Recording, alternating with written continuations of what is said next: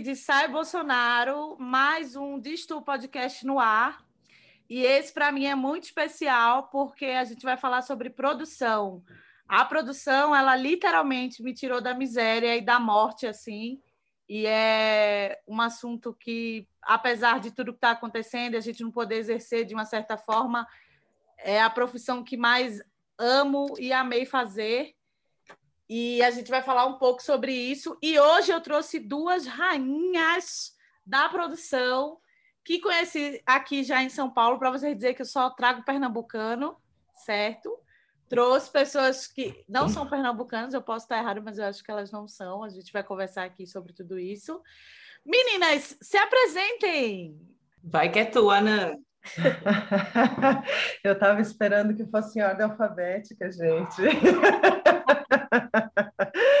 Olá, eu sou Nancy Silva, eu sou aqui de São Paulo, eu tenho uma mãe nordestina, eu, eu quero a minha dupla cidadania com a República do Nordeste, porque eu acho que os sudestinos, assim, não estão com nada.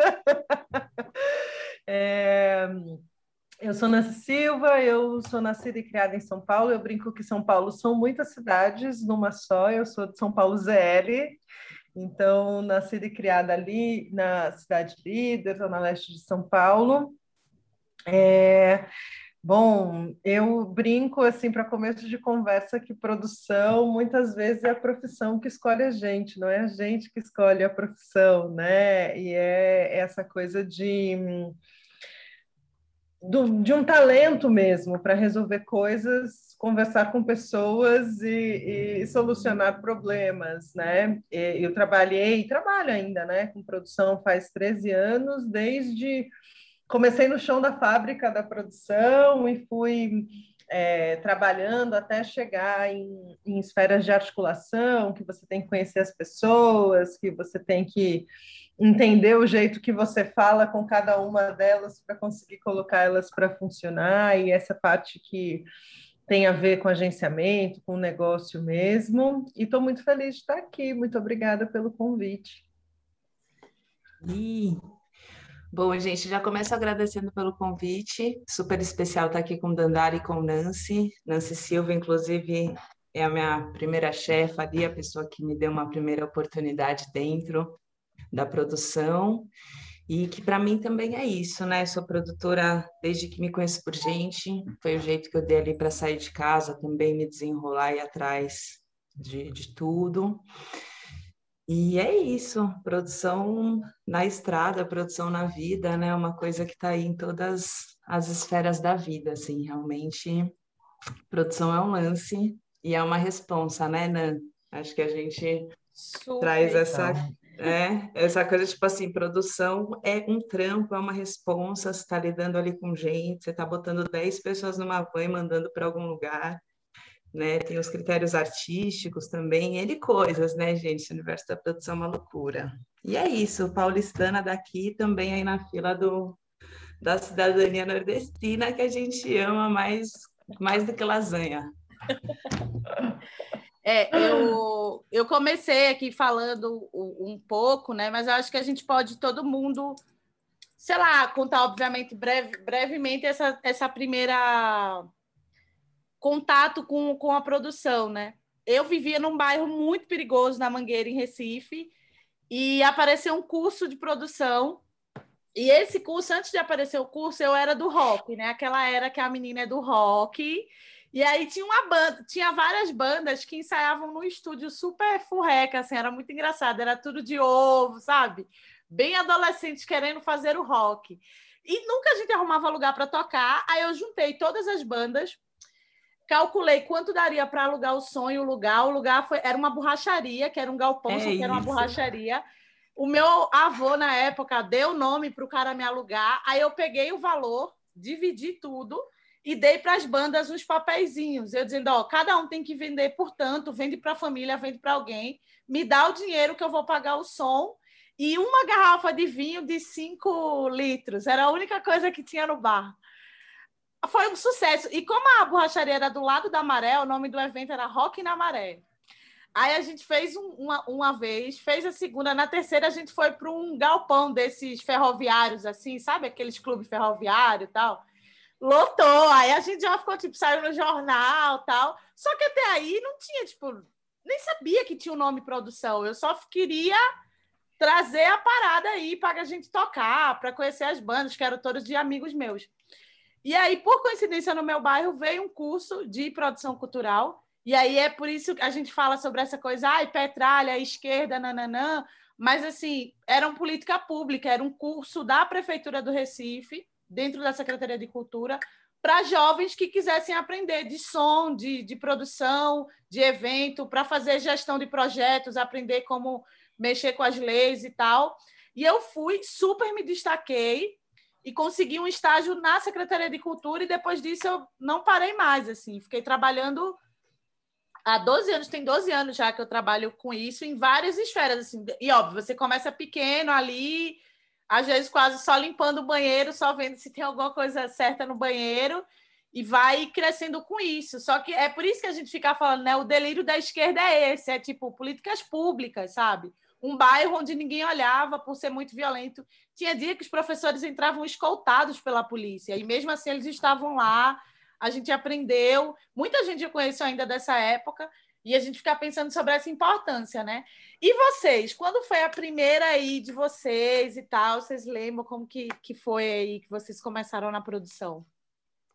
Eu vou aproveitar o gancho da Dandara, porque acho que tem a ver em, em, outra esfera, claro, mas esse lugar quase intuitivo, né? Aqui em São Paulo a gente tem N movimentos. Eu estava ali no hardcore pré-adolescência, que é esse lugar do rock também, e fazendo desse jeito, conhecendo as pessoas e sem entender também, né, o que, que é essa pessoa que está ali, que ajuda, que faz acontecer, né, sem entender esse papel de produção, mas estava ali. E aí, um namoradinho, que foi uma pessoa que está aí até hoje também no meio, falou: Cara, você quer ser produtora? Pintou uma vaga que vou te indicar. E aí, para uma coisa totalmente diferente, muito mais profissional, que no caso foi Barbatux, e no caso era Nancy Silva, é, no empresariamento deles na época. E aí eu fui na cara e na coragem para conhecer e tal, sem saber o que era um rider ainda, muito, muito, enfim, sem muita informação, mas muito a fim de fazer. Então teve essa super oportunidade e foi a partir dali que eu comecei, já com um grupo muito grande, né? Um grupo que já tinha muitos critérios de som, de luz, muitas pessoas. Eu ainda com 18 anos ali, então muito nova, até entendendo esse universo.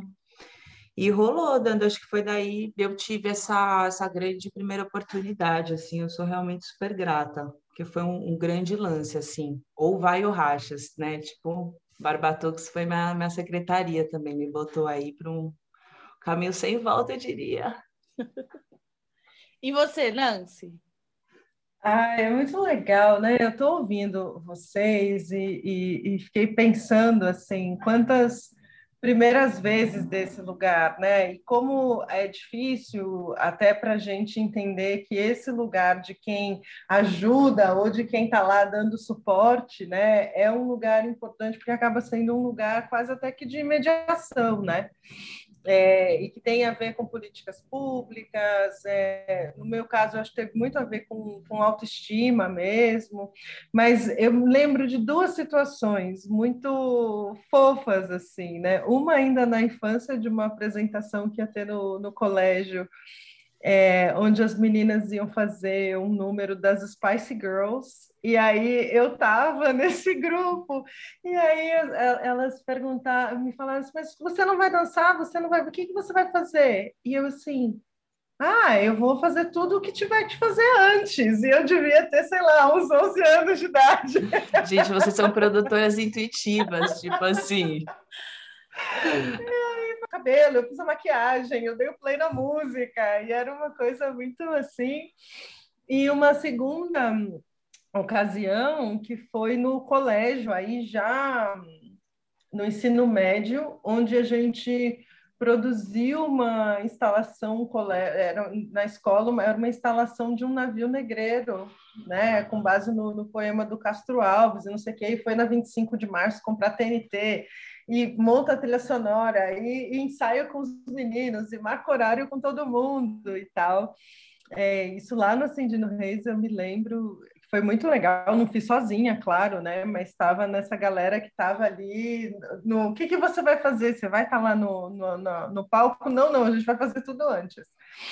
E mas profissionalmente eu estava um pouco num limbo, assim, de ter terminado o colégio, é, ter ido ali precisando trabalhar e acho que, que meu primeiro trabalho não não foi a, a produção, né? Eu fui trabalhei em telemarketing, trabalhei em, como recepcionista, trabalhei em loja de shopping, trabalhei. E aí uma amiga veio e falou assim, justamente nesse lugar, cara, eu acho que produção tem a ver com você. Você já pensou nisso? E aí eu fui indicada para trabalhar numa, numa produtora de de música instrumental, que fazia muito projeto de lei, tentava vender algumas coisas. Foi aí que eu entrei mesmo nesse universo. E acho que a minha primeira grande oportunidade nesse sentido foi na Cooperativa de Música aqui de São Paulo, que foi onde eu conheci muito da cena, né, dessa música alternativa de São Paulo e, e, de uma coisa mais cult, né, ou dessa música que acontece nos bares, o que acontecia nos bares, que eu acho que é de fato a música que circula, né? Porque quem está nos grandes palcos é hum, quem ou já tem uma trajetória ou realmente faz uma coisa mais pop, mais mainstream, né? É, o que a gente fala, né, de formação cultural acontece em cada bar, em cada boteca, em cada centro cultural.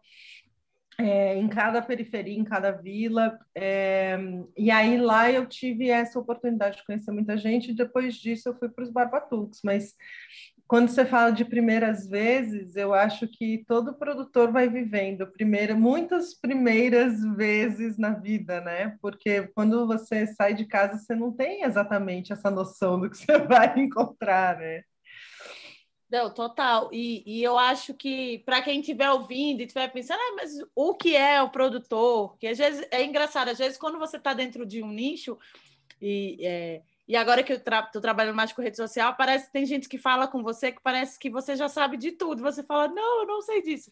Mas para quem não sabe que é um produtor, é isso que a gente está descrevendo aqui. É essa pessoa que vai fazer com que o show, o espetáculo, o disco ou qualquer coisa que voltado para arte e música aconteça, mas normalmente você não vê. E eu sempre xingo que às vezes eu fico puta falando sobre tipo, se o show foi lindo, a pessoa vira e faz: Nossa, o Gil é o melhor artista ah! do mundo, que show é aquele? Se o show for essa produção do Gil aí, que produção ruim desse show, nossa, dificilmente, infelizmente, a gente vê de fato uma valorização do produtor, e mesmo assim, nenhuma manifestação artística acontece sem essa pessoa. Né? Claro que também os cargos eles se divergem no sentido de que, tipo assim, vai ter alguém que vai estar vendendo o show da pessoa, né? Pensando no show, sei lá, alguém que está produzindo disco e então um produtor que vai fazer uma situação ali, outros que, que é o que eu tenho feito muito e fiz muito por muito tempo, que é viajar com o artista, que na minha opinião, não obviamente desmerecendo, é babado, porque assim é você viver o dia com a pessoa. É você pegar aí, que nem a Luísa falou, você pega, sei lá, 15 pessoas, e essas 15 pessoas têm que pegar o avião, entrar no, no hotel, sair do hotel, ir para o show, entrar na hora certa, são 15 pessoas, todo mundo tem que estar no seu lugar certo, voltar, e aí a demanda que acontece durante tudo isso é uma coisa bem louca. E eu queria perguntar para vocês, porque eu sou da cachorrada, que eu queria que. Cadê? Eu quero aquela história. Óbvio que a gente não vai citar nomes, todo mundo quer continuar a trabalhar. Mas alguém tem alguma história de produção? Eu vou começar com uma para vocês tentarem se desinibir, ah. tá? Não vamos falar, obviamente, nome de ninguém aqui, que a gente quer continuar, né? Produzindo de alguma forma. Mas eu lembro de uma vez falando sobre isso, de levar a gente e tal. Eu lembro que tinha um artista que eu trabalhava que ele bebeu muito, assim. E estava na cidade e foi curtir a cidade, né? Ah, eu tenho quando... uma. quando dá tempo, você vai curtir a cidade. Aí a pessoa foi curtir a cidade. E é muito louco quando você anda com alguém famoso, né? Todo mundo quer levar ele pro pico do lugar, que ele vai comer de graça, ele vai fazer tudo. E como eu, eu sou a produtora de campo, às vezes o resto da galera você encaminha para ir na van, ir embora, quem quer ir embora.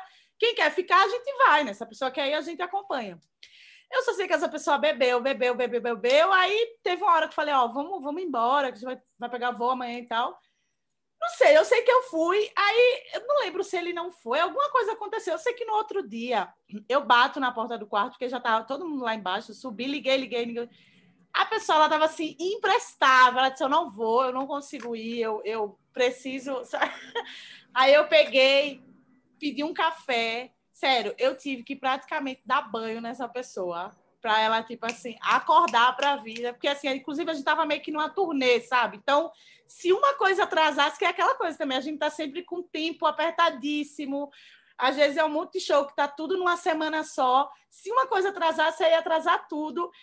E eu, pelo amor de Deus, não, vamos tomar um banho, vamos, vamos acordar. Já tive gente também que queria morar na cidade. Não ia mais, não ia mais embora, músico.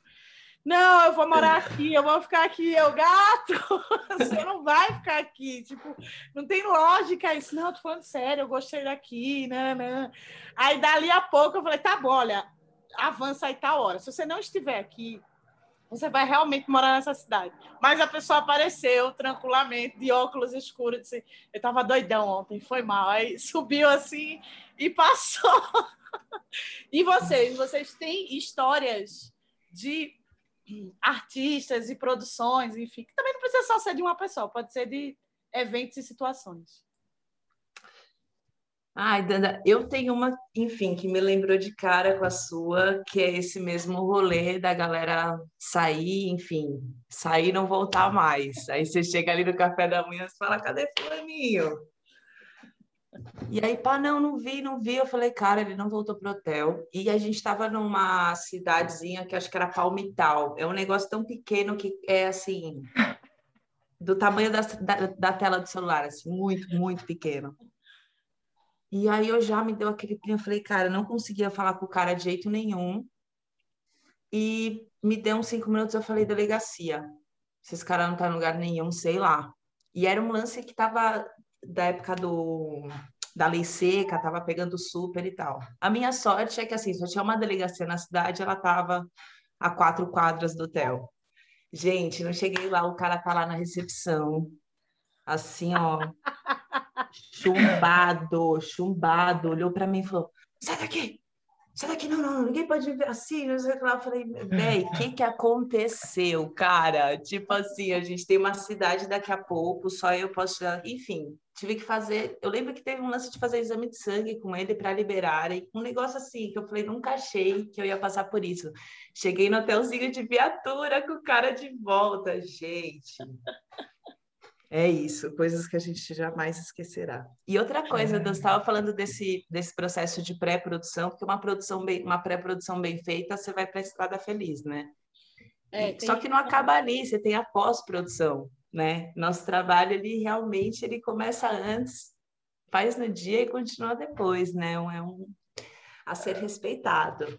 E você tem a pós-produção, e isso é muito legal, né? Porque, assim, os amores vêm e vão, sabe assim? Os artistas, eles vêm e vão. Você continua encontrando os mesmos contratantes, continua encontrando os mesmos lugares. Vão os artistas, ficam os fornecedores, gente. Não, isso Tudo para mim. que aí, dependendo do que acontecer, você vira a pessoa errada. Tipo Cara, eu juro que estava combinado, sabe? Tipo, sei lá, que é besteira, entre aspas, claro, porque, enfim, há um cronograma, mas, sei lá, artista estrela que às vezes ele, a gente já falou, ó, vai entrar tal hora. Aí ela fica, tipo, no camarim, não tá fazendo porra nenhuma, veio para subir no palco, mas aí ela fica ali, dando o seu close dentro do. E eu, e aí, gata? Vamos subir? Não, não, vai já já, peraí. Aí você fica, tipo, e você tem que ter, isso é uma coisa que eu aprendi muito ao longo da produção. É tipo, a paciência, a pessoa mais paciente de todo lugar tem que ser a produtora. Aprendi uhum. a, dura, a, duras penas, aprendi a duras penas, porque como eu já trabalhava na prefeitura, é uma outra coisa, era meio que eu era o contratante. Então era tipo assim, gata, tá marcado tal, sobe aí, tchau. Se você tá com um artista, ainda é o momento também dele de mostrar a arte dele, ele não vai poder subir tipo estressado porque bateu boca comigo, tipo, Sabe, você tem que estar tá ali sempre, mas aí tá ali o contratante dizendo, e aí, fulano não vai subir, não é? Ou se não, os que não querem ir pro, pro, pro backstage, querem vir do hotel pro, pro palco. Aí você, caralho, velho. Às vezes o hotel é não sei aonde e você fica, velho, vamos com a gente. Ou não, você leva a pessoa e traz de novo. Nossa, É muito jogo de cintura, gente. É muita psicologia, muita paciência. É muito é além do próprio trabalho. É muito foda. Não, e é muito maluco, né? Eu, eu nunca curti tanto fazer produção de campo, porque eu não tenho essa paciência. Assim, eu não tenho, gente. E aí eu já não me coloco nesse não, lugar. Sabe o que é engraçado? Eu acho que eu já lembro é. de você falar exatamente isso uma vez no backstage. Tipo assim, não, eu não tenho essa paciência. Eu não tenho, aí, cara. Assim... Nunca eu não teve, tenho. não. Nandara, Luísa, ainda bem que vocês existem. Porque, eu já assim, sabia, eu já sabia. Minha gente, você tá lá, né? Pô, fez o show, foi muito legal. Daí você chegou no hotel, tá rolando aquela puta vibe, todo mundo fica assim, dando risada, descansando. E aí o cara fala para você: "Ah, então ele, ele essa pessoa escolheu ir muito mais cedo, porque ele tinha uma outra gig, porque ele tinha uma outra coisa". E você fala para ele: "Fulano, talvez não dê certo. Por que que você não vai um pouco mais tarde?" Conversa com aquela sua outra produção. Você quer que eu ligue para não, não, não, porque eu preciso, porque pai, não sei o. Aí quando o cara ele chega para você, você já está o quê? Bêbado, fumado, cansado, fudido, lá assim na sarjeta, porque é o final da balada e ele fala: "Então, é, você tem como pedir na recepção do hotel para a pessoa me ligar e me acordar, ou você mesmo me acordar para não ter erro? E aí eu sou essa pessoa que não consegue, assim, eu tipo respondo o que vem na lata. Eu olhei para a pessoa e falei assim, querido, aqui nós trabalhamos com responsabilidades. Estamos aqui no rolê, não vamos assim que sair mais cedo. E aí, assim, quando você consegue dar essa resposta e rir depois, a pessoa ainda, né, te olha e fala, não, beleza, tipo, passei do limite mesmo, quando é uma pessoa legal, né? Mas, assim, eu não consigo. E aí, você perguntou da história e me veio na cabeça uma história muito antiga, da gente tá viajando literalmente para o outro lado do mundo. A gente ia fazer um show na China. E aí, assim, uma equipe de 15 pessoas tipo, minha primeira viagem com essa equipe inteira. Eu estava chegando assim na gig. E aí, beleza, aquele voo longo, com escala, comida de, de avião e pá, sei lá. E aí a gente chegando, né, vem ali o, o, o, comandante, né, do avião falar, a gente está hum, sobrevoando, né, aqui o território chinês, chegando na cidade de Xangai, a temperatura é tal, o clima tal, é uma população de tantos habitantes, vocês estão entrando na na República, não, na República, né, no, na Federação Comunista, sei lá, no, no governo comunista da China, queremos dizer que aqui a pena para porte de, de drogas é a pena capital. Cara, eu capital? vi. É a pena que tem é, lá.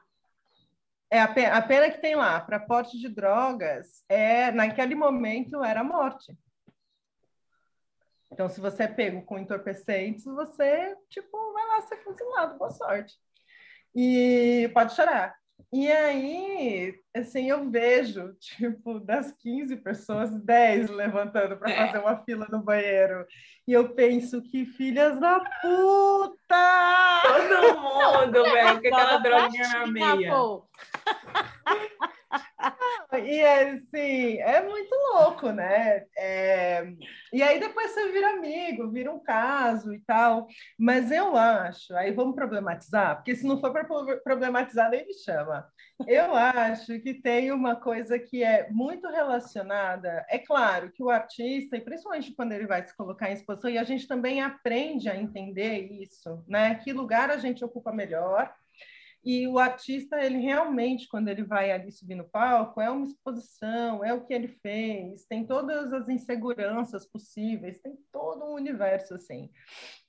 É, mas eu acho que tem esse lugar, principalmente da produtora que está ali na estrada, que quase sempre é mulher, de ser essa babysitter. E não é isso, a sua profissão não é ser babá de adulto. Não é. E aí eu acho que existe para além disso, uma reprodução de, de, infantilizações, uma reprodução de situações de poder, uma reprodução de cara, de um trabalho que realmente, sabe, vamos nós aí trabalhar com as nossas responsabilidades, sabe? Então, eu normalmente sempre me dei melhor com, com artistas que eu conseguia ter essa relação com eles, sabe? Mais de igual para igual e tal. É, e no final entendi que o meu melhor lugar era, beleza, aparecer para ir no show, conversar, porque eu não tinha muita essa paciência, não. Ai, não, mas a gente aprende isso a duras custas. Pelo menos no meu caso, eu fui me moldando, assim, entendendo esses limites e, enfim, é, tentando melhorar que... a partir disso.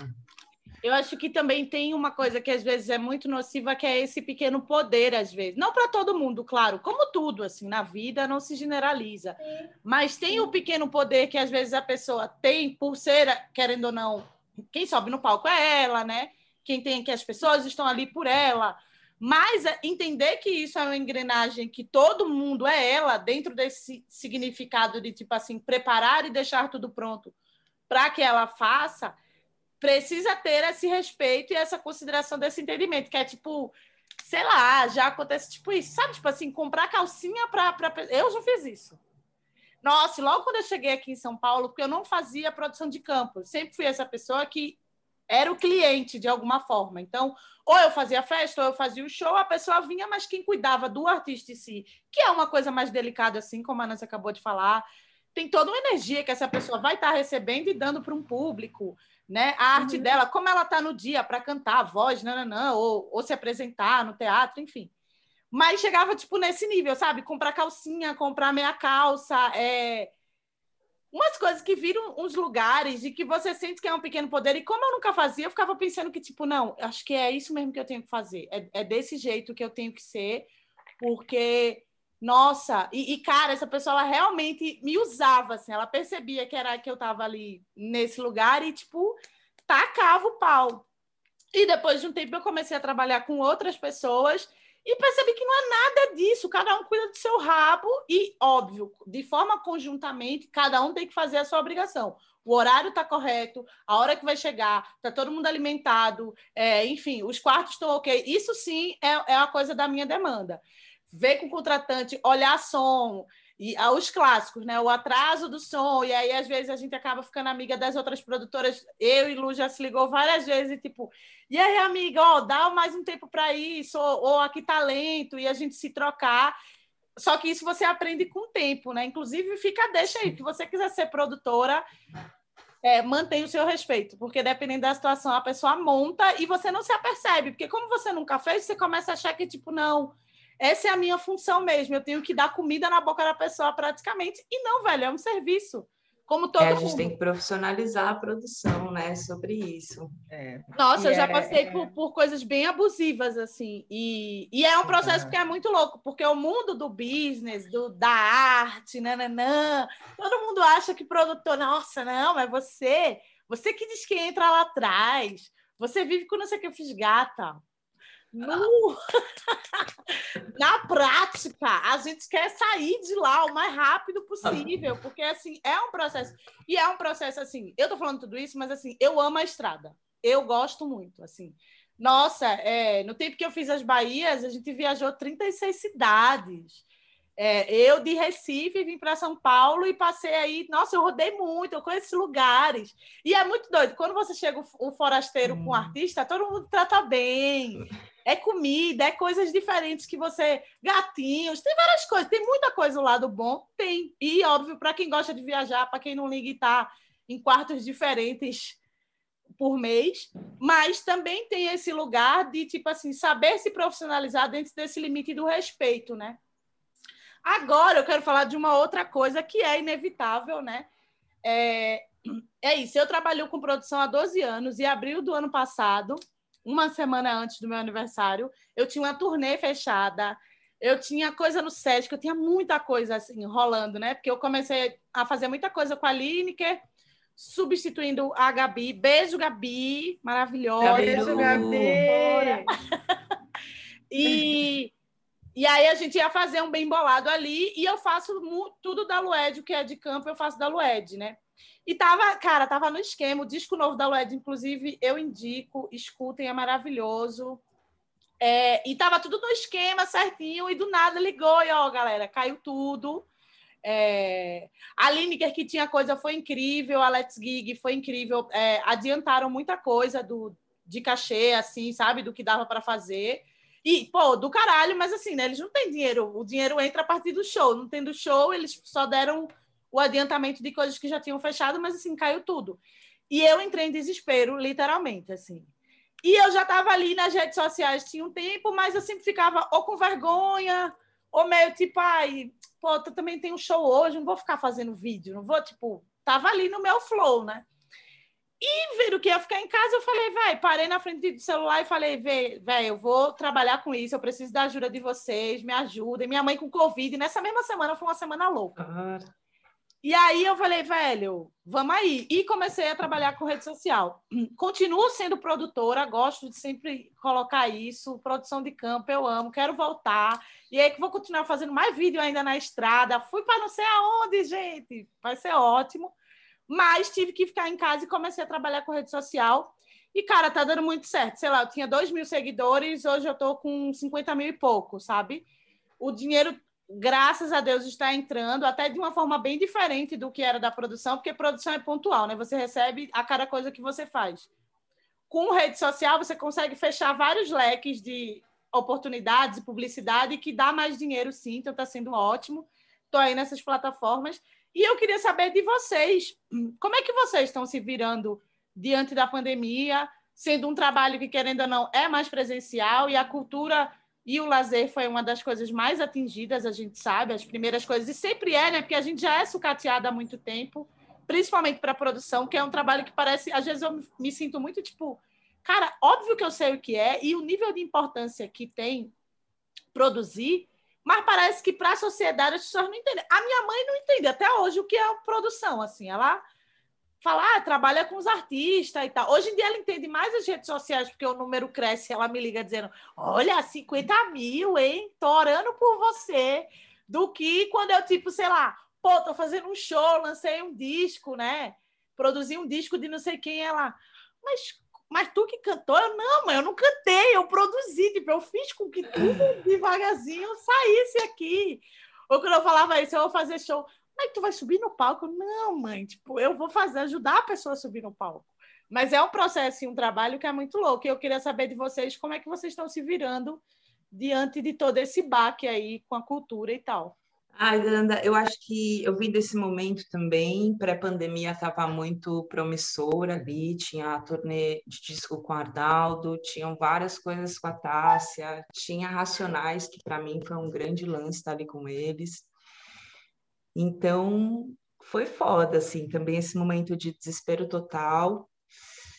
E eu fiquei um tempo, assim, mesmo parada, assim. Aqui em casa somos eu e o Camilo, inclusive a gente estava dividindo as mesmas viagens, né? Ele como técnico de luz, eu como produtora. Então, caiu para mim, caiu para ele, foi foda, assim, deu uma zerada.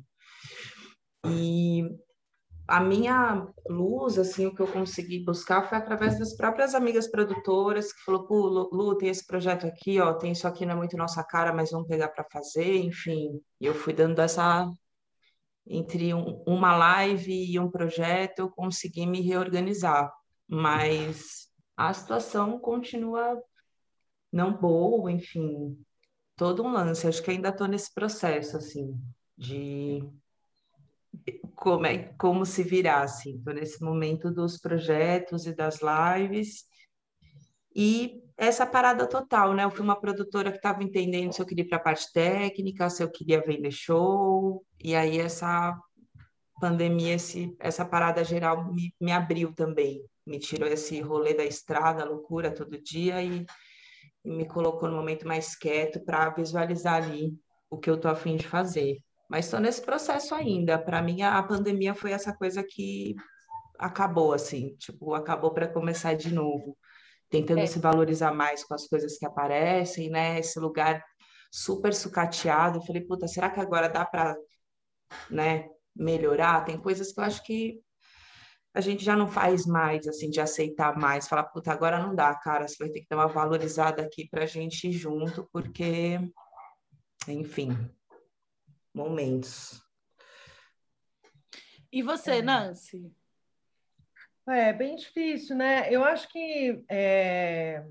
aí eu acho que são duas coisas, né, que a gente tem que pontuar, que é importante, né, dizer é, sempre foi sucateado por ter menos dinheiro, mas a gente viveu uma realidade onde não era tão sucateado. E a gente olhava e existiam algumas políticas públicas, existiam é, incentivos, formação, circulação, cultura como algo importante. E aí a gente está falando dos dos governos né, é, do PT e mais voltados para políticas públicas, e acho que, principalmente nesse momento, a gente precisa né, é, posicionar realmente é, quem, tá, quem trabalha com cultura. É claro que a gente aqui em São Paulo é, sempre teve mais circuito, mais oportunidades e tal, mas é importante dizer que você tinha a cultura como fonte de, de exportação do que é um país, como a imagem do Brasil. O Brasil sempre foi muito forte né, é, em cultura. Essa semana a gente completou, é, comemorou 90 anos né, do João Gilberto, que é canônico, e está vivendo um governo que não consegue olhar para isso. Né? E aí eu acredito que a minha coisa com a cultura de, de, tentar olhar para outros caminhos, né, olhando esse sucateamento, e também porque eu também estou em outra fase da vida, estou chegando nos 40 anos e com a certeza absoluta que eu preciso trabalhar para o meu Mas a pele hoje. é de 20, tá? Tá, meu bem. É, mas, assim, é, preciso trabalhar para o meu sustento de hoje, preciso trabalhar para o meu sustento daqui a 20, 30 anos. Eu trabalho desde que eu tenho 14 anos de idade, sabe? Quanto tempo eu vou continuar nesse rolê todo? E aí, em 2018, quando o Bolsonaro ganhou, acendeu, assim, um, le um letreiro neon vermelho escrito fudeu, fudeu, fudeu, fudeu, fudeu. Porque... Total é, porque, assim, sempre foi né, um governo autoritário, um governo é, que apoia torturador e que a gente descobriu, é, e que vem descobrindo que é um governo fascista, genocida mesmo, e a gente precisa começar a chamar pelo nome, sabe? É, eu estou um pouco alterada porque essa semana, assim, em especial, foi muito difícil. Assim, eu, eu não sei você, ouvinte, eu não sei vocês, meninas, mas assim, essa semana foi foda, entendeu? É, e aí, é, eu acho que em 2018 eu comecei a buscar por isso, né? Como é que eu consigo estar num lugar que seja menos sucateado, é, que tenha mais grana, mas assim, fazendo o que eu sei fazer, que é trabalhar com cultura, que é olhar o que as pessoas estão comentando, o que as pessoas estão fazendo. Então, lá em 2018, é, eu tive esse insight que eu acho que tem muito a ver com o que a Dandara falou. Produzir cultura hoje é produzir conteúdo. É, e isso até antes da pandemia. Então, eu comecei a procurar, me capacitar, fazer cursos e tal. E é, quando a pandemia veio, aconteceu essa virada na minha vida, que aí eu comecei realmente a trabalhar com conteúdo e fui trabalhar em em, em, agência. Esse ano consegui uma integração né, do entretenimento, aí não tão cultura, mas do entretenimento com conteúdo de internet, nesse trabalho que eu estou hoje. É, e acho que de verdade eu nunca vou parar de trabalhar com cultura, mas eu, eu cada vez mais penso como é que a gente pode conseguir fazer com que as pessoas cheguem nessa é, nesse estágio, né, nesses anos trabalhando com produção, anos trabalhando com cultura, chegando numa idade mais avançada e ainda possa ver perspectiva nesse setor, entendeu? Porque é um setor essencial. Assim, eu tenho vontade, cara, de dar uma torada em quem chora pela, pela, pelo fechamento de uma fábrica da Ford e tá assim, don't give a shit, sabe? Para tantos empregos que as pessoas de eventos não estão podendo exercer.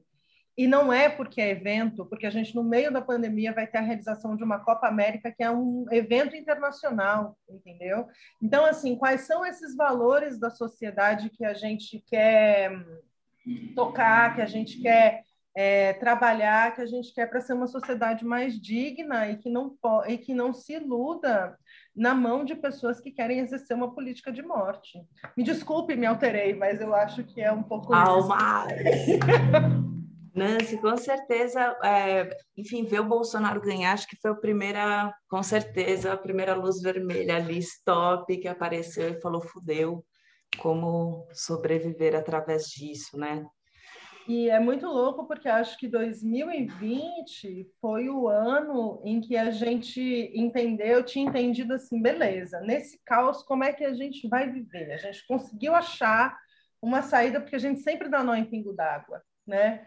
Mas, assim, com esse elemento pandemia, coisa... Enfim, gente. É isso. Olha, eu acho que você está completamente certa. Aqui está 100% é, permitido falar a verdade, porque é isso. Acho que essa é a sensação que eu tenho ouvido. Estamos vivendo uma mentira num nível meio. Sabe, tipo, tá louco, assim, tá tipo. É um surto. Às vezes eu fico pensando se a gente tá passando por um surto coletivo. Tipo, você escuta coisas e situações vindo de alguém que deveria estar representando a nação, a vida dentro desse lugar, que é o dever dessa pessoa, que você faz assim, cara, porque parece que é isso, sabe? Tipo assim, fudeu, mas eu talvez sou a, a otimista de achar, não, vai, sei lá, vai dar merda, mas a gente vai dar um jeito. Mas parece que aí a pandemia chega e fala assim, gata, o que está pior vai piorar sabe? E, e sim, é, ao mesmo tempo eu sinto que para mim a pandemia foi também uma alavanca do tipo assim, velho, é isso, é a hora não sei, parece que é tipo assim, ou você morre ou você faz alguma coisa.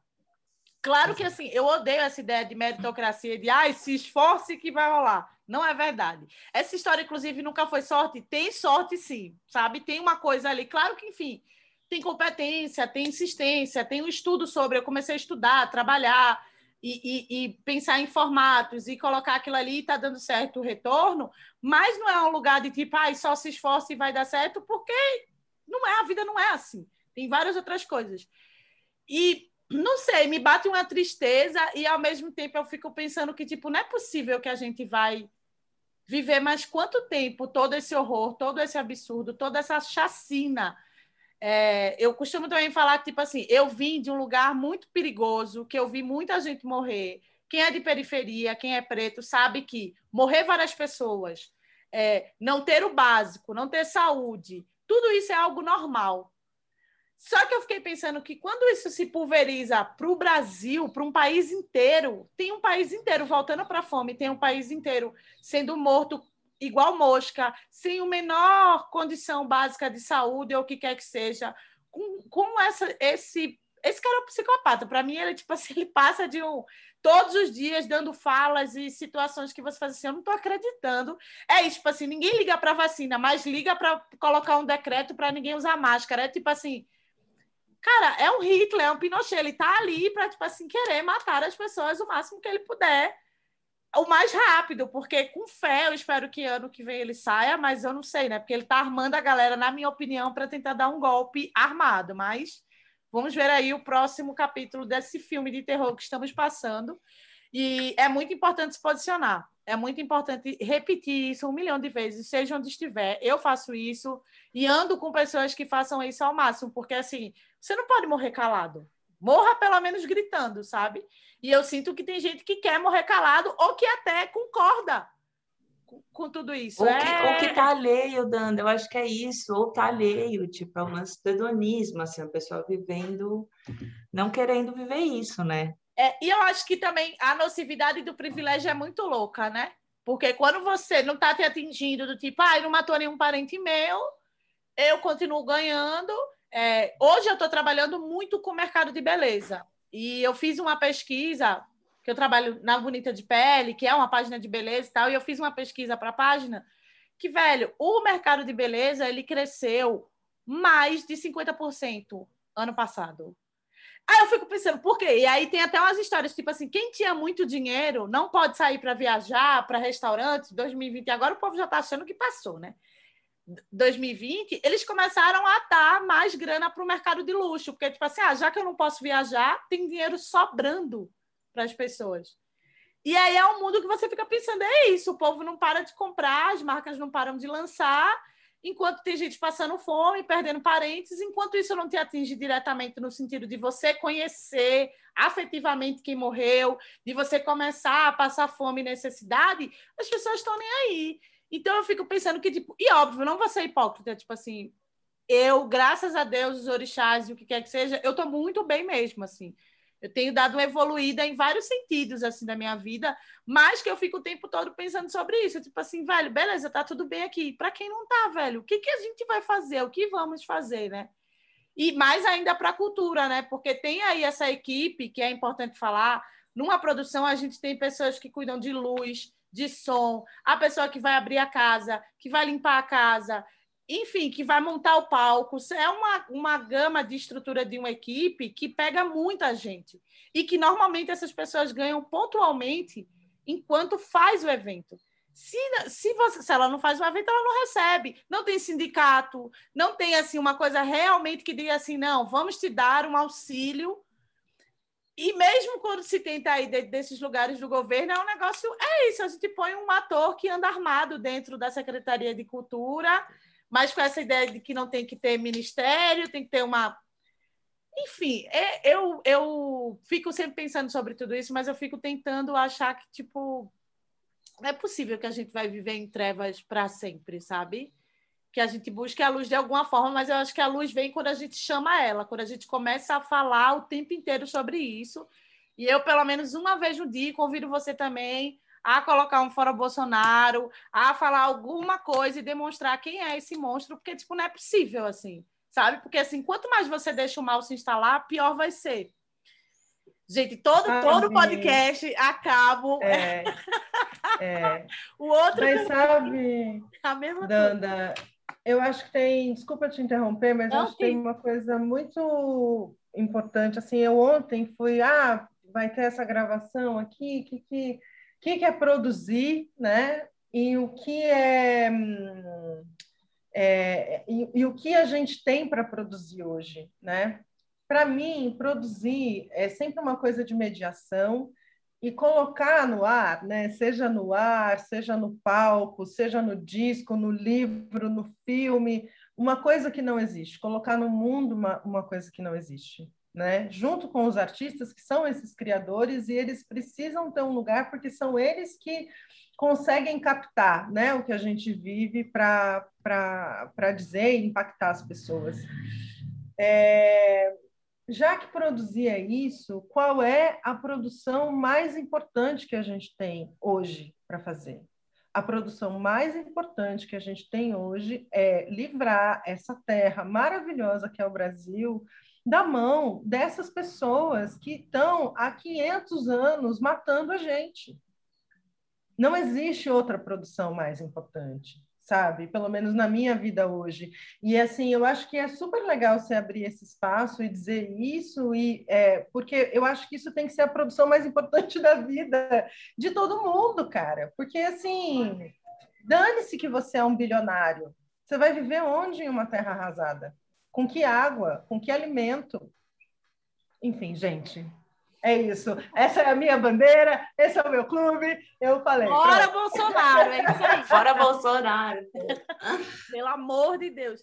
Gente, estamos chegando aqui ao final e sempre tem a parte do venda o seu peixe. Passe o seu arroba, passe o seu pix. E...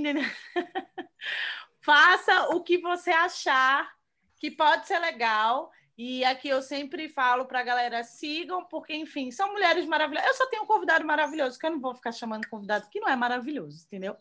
E são amigas, faz tempo que eu não vi, então já mato uma saudadinha mínima, que seja, nem que seja pela tela. Eu tenho feito isso, de chamar pessoas que eu admiro, amigas e tal, porque a gente troca a ideia e mata um pouco a saudade.